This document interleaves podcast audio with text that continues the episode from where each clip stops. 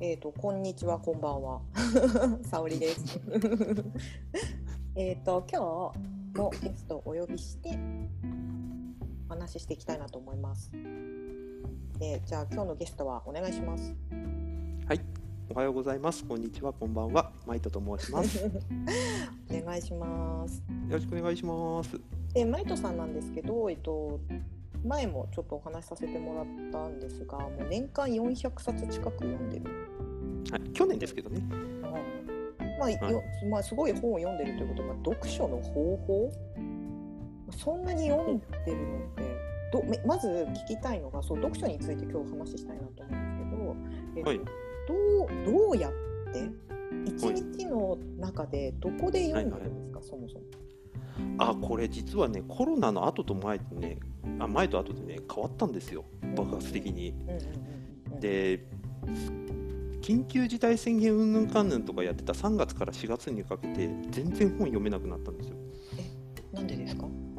でで僕もなんでって思ってたんですけどなんとなくよく分かってなくてフラストレーションが溜まってる中でとあるね読書会仲間の人がツイッター上でアンケートを出してくれたことがあってそれがあのコロナコロナうつになって読書増えた減った変わらないどれっていうアンケートを出してくれててその時に僕減ったって書い出したんですよそしたらその他の人の回答がみんな増えただったんですよねうんうん。えーみたいな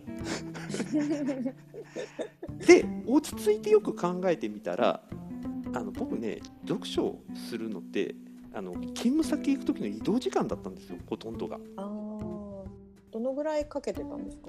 片道1時間ちょっとなのででだから往復で2時間で勤務先行ってから取引先の移動とかも含めると多分3時間前後ぐらい1日移動時間に費やしてたんでそこでよ読んでたのがすごくね主流だったんですよ。だからそれがなくなってんだからそりゃ本読む時間な減ってるから本読む量も減るよねっていう当たり前のことにそのアンケートが気づかせてくれたんですよ。でもシンプルだけど大事ですよね。そはいの時間をどこで取ってたのかって、はい、すごく大事。でこっからが戦いだったんですよ。要は 僕は自宅に基本在宅勤務で中心でいる移動時間がなくなった中で1日で僕読書の時間を作りに行かなきゃいけないっていう。なんかね僕にとっては結構ね強敵現るみたいな感じのね戦いの日々がそこから始まって今でも実はまだ継続中っていう感じなんですよね。うん、だって生活スタイルまるで変わりましたもんね。そうなんです自分の部屋意外と読書に適してねえっていうことが判明して それわかる。それわかる。はい結構工夫しましたよどうやったんですか？いやもうまず机の周りを全部かなり片付けてあうんの読書するときにあのいろいろねなんていうかなパーテーション？パーテーションといってもあの内側に貼るでっかいやつじゃなくてあの自分の周りを囲うあのインスタントのパーテーションを買って読書するときでこうやって囲って囲って読むようにするとか。で環境はそういう形で作るとかちょこちょこ場所変えるとか読む場所。窓際でやった後はベッド際でやるとかなんかそんな風に場所を変えてやるとかあとは読む時間をもう朝15分とか仕事やる前30分にするとかなんかコロコロコロコロ時間を変えて自分にとって一番いい時間帯どこかっていうのを探りまくってましたああ、でももうそれで分かったんですか？だだいいぶ。ぶだいぶだいぶ分かりましたうんうんうんうんで好きあらばちょっと外出てあの喫茶店でちょっとお茶するときに本を読むとかっていうような形に切り替えたりしながらえーとね、今日の段階だと290冊ぐらいかなまでは行きましたね。うん。え、それ、その、待って、三月、四月がダメで。はい、五、六、七、八？はいで、これ四ヶ月でどのぐらい読んだんですか？えっ、とね、そこ、多分ね、そこで200ぐらいは行って、200じゃない、150ぐらいは以上は行っているかすご。あの僕のあの本の読む計算って独特なので、あのうんうんうん一貫性はないんですけど、ただうん、あのだいぶ1日1冊ペースはだいぶ行くようになりましたね。一日一冊読めたらだいぶ違いますよね。だいぶ違います。で、いつ読み終わるかが実はすごいポイントです。あ、えー、どうしてですか？えっと例えばあの人間の脳みそってなんか簡単なことでも終わるとテンション上がるようにできてるんですよ。例えば掃除した後になんか仕事やろうとするとなんかテンション上がったまま始められるじゃないですか。うんうんうん。それとしたっていうね。そうそうそうそう。そうだからうん読み終わるのは実は朝早い方がいいんですよ。へえそうすると次の日の直近から始めすればいいわけじゃないですか残りの時間を。だから8割9割ぐらいまで読み切っておいて寝て、次の日の朝に残り1割を読み切っておお今日のノルマ達成っていう風にやっとくと気が楽だし実はその読み終わった段階であのテストと同じであの頭の中で処理してくれるんで寝てる間に。だからすっきりした状態で残り1割をちょっとなんていうかな量的に物足りないなぐらいを読み切ってよっしゃーっていう感じになる。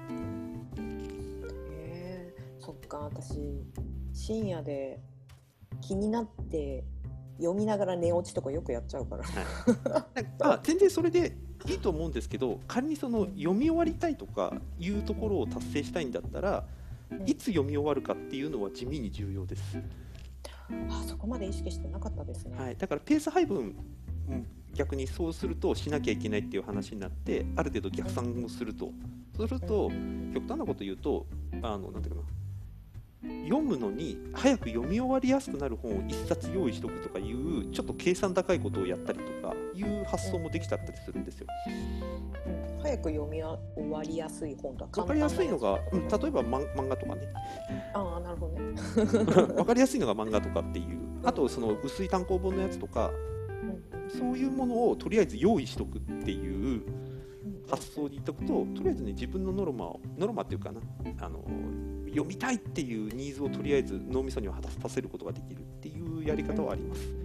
うん、じゃあ常に何かしらその、まあ、漫画であれ簡単なものであれ間に挟んでも、まあ、習慣として読むっていうことをつけてるっていう、そういうことですね。なるほど。結構本読めない人っていますもんね、あの読めない人のほとんどはかなり完璧主義者だと僕は思ってます。あ。全部読まなきゃ。全部読まなきゃもそうだし、えーとね、一度読み始めたらその時に読み切らないととか思っちゃうとか。あーなるほど、うんうんでそういう人たちに限ってその1冊目のページ目を読むのにえらい時間を費やしちゃうんですよ。あの開くまでってこと？そういうことです。だから積んどくが溜まっちゃうんですよね。僕 僕の積んどく溜まるのとは別の理由で積んどくがどんどん溜まっていくんですよ。そしたら。確かにそうですよね。だからね基本的にえっ、と某樋口さんがはお話ししているのとあの棒じゃない。と多分似てる部分があるんですけどあの走ろうと思ったらとりあえず玄関に靴用意しとくみたいなのと同じようにとりあえずねあの自分が一番行きそうな場所に本をとりあえず置いとくとかそういう準備をしておいてとりあえず1ページ目開くから始めるってやっとくと意外とペースはどんどん上がっていくようにはできてます。うん。確かに。ちょっと積んどくしちゃって重ねちゃうと開かなくなるんですよね。そうなんですあの表紙が見えなくなると、はい。読まなくなるじゃないですか。そうです。目に入らなくなるからってただこれがややこしいことに目に入ったら入ったであ読んでないってかえって罪悪感を感じるから隠すっていう発想も働いちゃうんでこれが難しい。これが難しいんですよ。確かにだからあの読み切れる量までその日のうちに読むっていうのは一番罪悪感が少ないので割とおすすめです。もしくは自分のもう目標を低く設定しちゃうかですかね。とりあえず1日1ページまで読んでみようで終わらせちゃうとか。うん、意確かに。外とペースはあ読の上がってきます。全然全然すんなり上がってきますんでむ。読むっていう習慣ですよね。はい。習慣ですね。ペースをあまり考えすぎない方がいいです。うんうんうんうんうん。あと鉄は熱いうちに打てですかね買ったらとりあえず近くの喫茶店に立て込んでとりあえず1ページ目開いてみようよっていうのは大きいですね。確かに。あのよ買った本が今一番読みたい本ですもんね。そうですね。うん、そうだから私あんまり最近まとめ買いしないんですよね。おお その時のテンションと変わってくるじゃないですか。はいはいはいはい。うん。でもねこれがねまたその一方で読みたい本リストみたいなのを用意しておくっていうのも将来的にはすげえ大事なんですよ。へえ。例えば一番わかりやすいのが僕らが参加してるあの古典ラジオっていううん。ラジオのコミュニティてありますけどあの古典ラジオの参考文献ってあるじゃないですか。もうね全然届かない。はい、だけど例えばその図書館であれ本買う時図書館でたまたま行ってみてなんか本を探す時とかに読みたい本リストがあるととりあえずそこから検索してそんでパッと読めるからその場対応ができちゃうとか。うんうんうんうんだそういうリストを10個ぐらい持っとくとあのなんか迷った時にこのリストの中でまだ読んでねえやつあったなっていうのでパッと選ぶみたいなのとか。うんうんうんうん。うん読む本選ぶ基準ってはい。どうしどうしてますどうしてますって言ったらおかしいな。なんか、まあ、例えばまあ歴史の中でジャンル分けをしていくのか、はい。それとも今興味あるものから手につけるのか。うんと今ゼロベースで考えるとしたら自分が興味あることをとりあえず10個ぐらいバーって書き出しておいてでそこからほじくり出してみるみたいな。この間のお話だとあのほら本田忠勝の話してたじゃないですか。で本田忠勝といえばとかって言って僕家直す今日逆転案したじゃないですか。あんな感じ。関連性のあるものね。はい、多分それが一番自分にとって重要と言ってもあるしあのクソ真面目にやるんだったら自分の一日をなんか軽く書いてみて書いてある中で興味あることをほじくり出してみるとか。うんいうのもありだしなんだったらあの某樋口さんがやってるあの新型大人ウイルスのあの1回ごとにお話ししてるテーマに関する本をちょっとなんか調べてみるとかそんなんでもあっという間にリストは集まるんで。あのリスト作るの難しいじゃなくて逆にありすぎて困るになりなるはずです ほとんどの人は やべえとかなるはずです、うんね、はいそれはそれは今まさにそうなってる。はい、だからもう絶対そうなるはずなので うんうんうんうん。あと大事なポイントは記録することですあねそれはね、はい見てて思いました？ツイッターとか見て。はい僕はあの公開してる方なんですけどあの別に公開するかどうかは別としてあの絶対記録をしてくださいっていうのは僕皆さんに言ってますへえ。なんでそうやと思ったんですえ自分の変化って意外と自分覚えてないですからか。覚えてない。はい覚えてない。全然覚えてない。あのその月振り返ってみたら実は漫画しか読んでなかったなっていう月もあればあこの時この本読んでたなって気づくこともあるかもしれないしで僕がなんであの本あの読んだよとかっていうのをやってるかっていうと僕が読んでるものについて僕が興味関心を持って読んでるっていうことを、まあ、それとなく発信してるっていうことと僕の変化自身を僕が知るっていうことも目的の一つなんですよ。何使ってるんでしたっけ？僕はね、えー、と読書メーターっていうサイトで記録をほぼ全部入れてます。ああ、なんかむ昔アプリで触ったことがある。いろいろアプリあるんで、まあ、今はあの読書メーター以外にもいろいろあるんで、まあ、使ってみるといいかなと思うんですけど基本記録はあの絶対した方がいいですあの本特にあんまり読めてないなっていう人ほどやった方がいいです、うん、これしか読めない。可視化ができるから。はい可視化ができるしあの来年きっと行きますそれは来年？来年行きます来年の今頃きっとあの何か振り返る機会が出てくるはずなのでその時にパッと見てみてください。例えばタミヤさんでいくとあの古典ラジオのあのコミュニティで割とここのところ発信してたりいろんな人と交流してたりとかするじゃないですか。来年の今頃どうなってるかってなかなか想像しづらいじゃないですか。いやーわかんないでしょうねどうなってそうですよね。で今こうやってやってる時に例えば僕が紹介した本読んでたなみたいなことは多分数ヶ月後には多分忘れてると思うんですよ。読んでなければ。これを来年記録なんかの記録を見てみたらあっという間にこの数ヶ月間がフィードバックしてきてくれますからうん確かに日記はつけるんですけどね。はい、だから日記にあのこの本読んでるよ読んだよとかっていうのでレベルで全然僕はいいと思ってるんですけどあのそれをやっておくって可能であれば感想をちらっと書くなり人に喋るなりっていうのをするともうあのなんていうの完璧。あ完璧です。あのアウトプットもできるしそインプットもそのまま爆増しますんで。うんうんうんうんうん。なんかあれそうなんかあの読書メーターとかしさってなんはい。かそれこそ完璧に感想を書かなきゃみたいな、ああはいはいはいはい。ありますね。僕も放置プレイしてる本いくつもありますよ。かけてねえやつとかありますよ。あの書けないやつはあの書けないでいつか書けるようになったら書きましょうぐらいのノリで僕はいいと思ってるんですよ。でうん。と言いながらもなんか書かないともったいないなと思って僕が編み出した作作戦がまずツイッターで簡単に感想を書いちゃうっていうアップしますよね。アップしてその感想をもとに読書メーターで書いてさらにブログとかノートでもう一回書くっていう。だから僕ね一つの本でね感想3回以上書いてるんですよ。確かに。140文250文字。字250文字。で、ブログとかノートだと500文字以上っていう一応目標で書いてるんで。それをね3回以上書くんですよ。そしたらもう割とその本がどんな本かはパラッと喋れるようにはなるし喋れるってことはちょっと多分頭の中にある程度抑え込めてるんでっていうサイクルを一応やってます。何回も書きたいっていうのもあるんですけどね。うん。うん、でも確かに常にアウトプットをこう前提じゃないと忘れますからね。はい。あでもそうなりますそうなりますよ。あの読んで読み続けていっていろんな本読んでったらそうなりますよで読んでる途中の感想を言うのもすごく大事だと僕は思ってるんで読み終わったらじゃなくて。いや読み終わる前ですここの部分まで読んでてこうだったよっていうのってすごく今僕の中でブームなんですよ。へえなんでですか？あの結末が分かってない中で次のドラマの次の展開を予測する時のあの興奮感と同じです。わかる。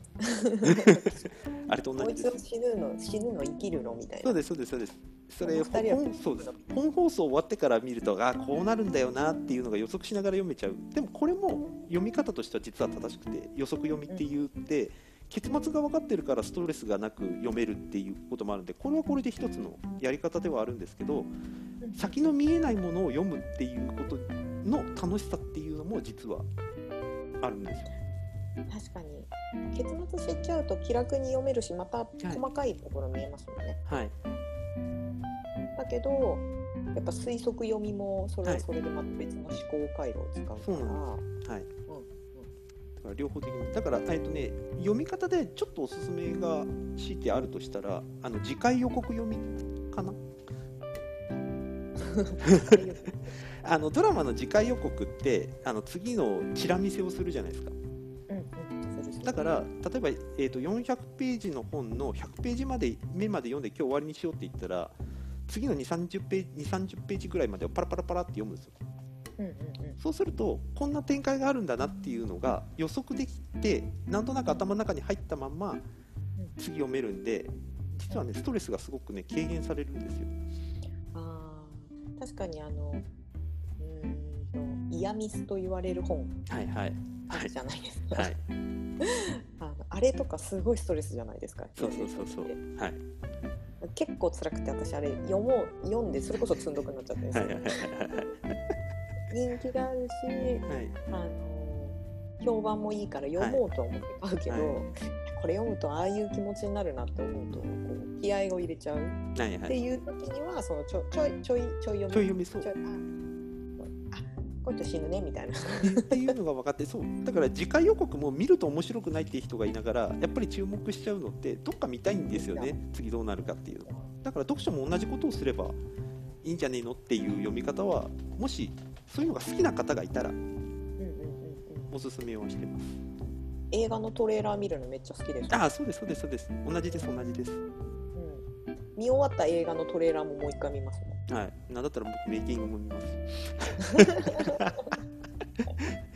ああこのシーンこうやって撮影したのね。みたいはい。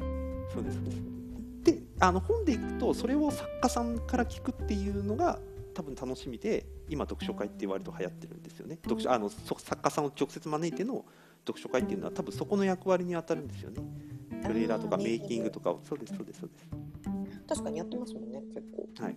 なんだったら僕はあの歴史小説作家の伊藤潤さんって方の読書会の運営サポートやってますけどそれの目的も多分そこですからね。作家さんからこの作品を作った秘話とかを聞くとかっていうのが一つ目的なので。うんうんうんうん。確かにそれは確か面白そう。糸井、伊藤潤。ですね伊藤潤さん。はい。私、はい、知らないかもしれない。伊藤潤さん。とググロ来週読書会なんですけどえー、あはいはいはいはい。えー、だからこの確かにそこまでそこまでそこまで読書にこうパワーをつぎ込んでいないな。いやつぎ込まなくていいんですよあのつぎ込める人だけつぎ込めばいいんでそれはあの別に冊数僕もあのちょこちょこ最近言うようになってるんですけどあの本来の理想は離れに自分の本棚しか入らない本だけ持ち込んでひたすら精読しまくるっていうのが本当は生活としては理想なんで別にね山ほど読みたいのがも目的じゃないんですよ。自分に合う本がまだ見つかりきってないから探してるだけの話なんで。自分に合う本ってどういうことですか？いやあの死ぬまで読める読みたい本ざっくり言うと死ぬもしくは死ぬ直前にほ読みたい本。よくじゃないですか、近いですね。食べたいご飯みたいな。うん。僕だからもうそのうちのいくつかはもうすでに見つかってはいるんですよ。うんうんうん。ただね本棚は全部まだ埋まってない。ああその自分の最後まで読みたい、はい。本棚はまだ全部埋まってない。まあ多分ね定期的にトレードオフすると思うんですよ。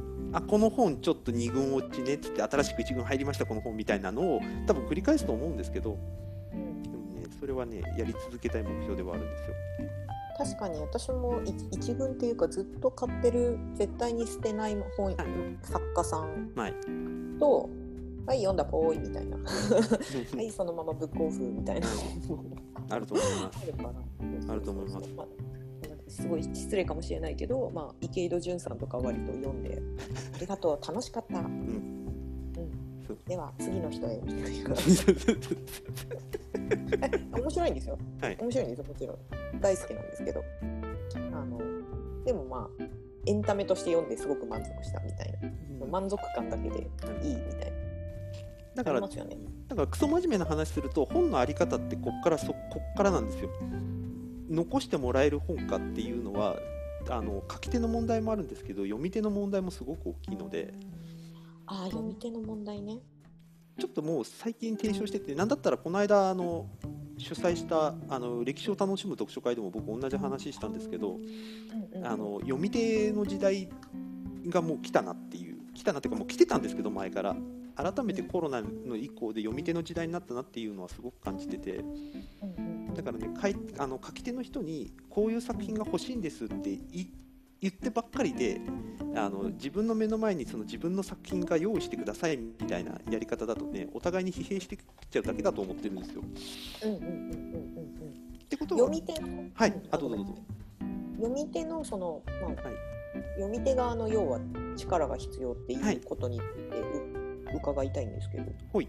うん、例えばうん。僕こんな本が読みたいですって皆さん明確に言葉で言えるかっていうところは多分あると思うんですよ難しいですね。気まぐれなんですもんね。とかさん、なんとかさん風なのみたいなのとか、なんかすっきりするやつとか、はい、はい、そうですよね。うんでもそれが正しいかどうかって実は分からないんですよ。なぜかというと僕らは自分のことをよく知らないし、なんだったら自分のが今の自分が、えー、と人間としてレベル100だったらいいと思うんですけど、実はレベル100じゃない人の方がほとんどのはずなので、ってことは自分がどの方向に行きたいのかみたいなのも含めて自分がある程度方向性を作っていかないとうん。いい本も多分寄ってこないってことが起きるんですよ。確かに。なんだっけあの本を普段あまり読まない人って、はい。なんかどこから何を読めばいいですかって聞かれるじゃない。ですか、はい。まあおすすめなんですかみたいな、はい、すごく困るじゃないですか、はい、お前のこと知らんかなみたいな。ことみたいな。でもそれはそれででもね一つのニーズではあると思うんでそれはそれで僕は大事にしたいっていうかよく言ってくれたねその質問っていう聞いてるつもりもあるんですけどでもねあのどんな本読みたいかなっていうのは実は読み手が一番よく分かってないんですよ。読み手が分かってないんだったら書き手に言ったって分かるはずがない。だから書き手の方が今、えー、といろんなマーケティングとかをしながらこういう本だったら受けるんじゃないかなとかって言って世に説いているっていうのがあるんですけどそれでも売れてる本はありつつも売れてない本もやっぱりあったり。そこに口コミとかが混じってきてもうわけわからんみたいな。うん。うんね、はい。確かにマーケティングしながら売れる本じゃなくて突然ポコって売れる本の方が多いですもんね、はい。本って。あのスティーブ・ジョブズが亡くなった時にスティーブ・ジョブズ名言集がこのように何十冊できたことかみたいな 同じこと書いてるなと思いましたね。でも一番やっぱり売れたのはご本人のあのコメントをコメントというか話を元にしたスティーブ・ジョブズってあの分厚いやつの上下巻でしたかあらね分厚いやつね。うんうんうんはいあれと同じです ちゃんと最後はあのちゃんとしたのが売れますってそうですよね。はいそうなの。はい。えっ、と今回はここまで。次回は歴史の談義など話が2点3点してどんどん広がっていくのでぜひまた次回も楽しみにしていてください。ではまた。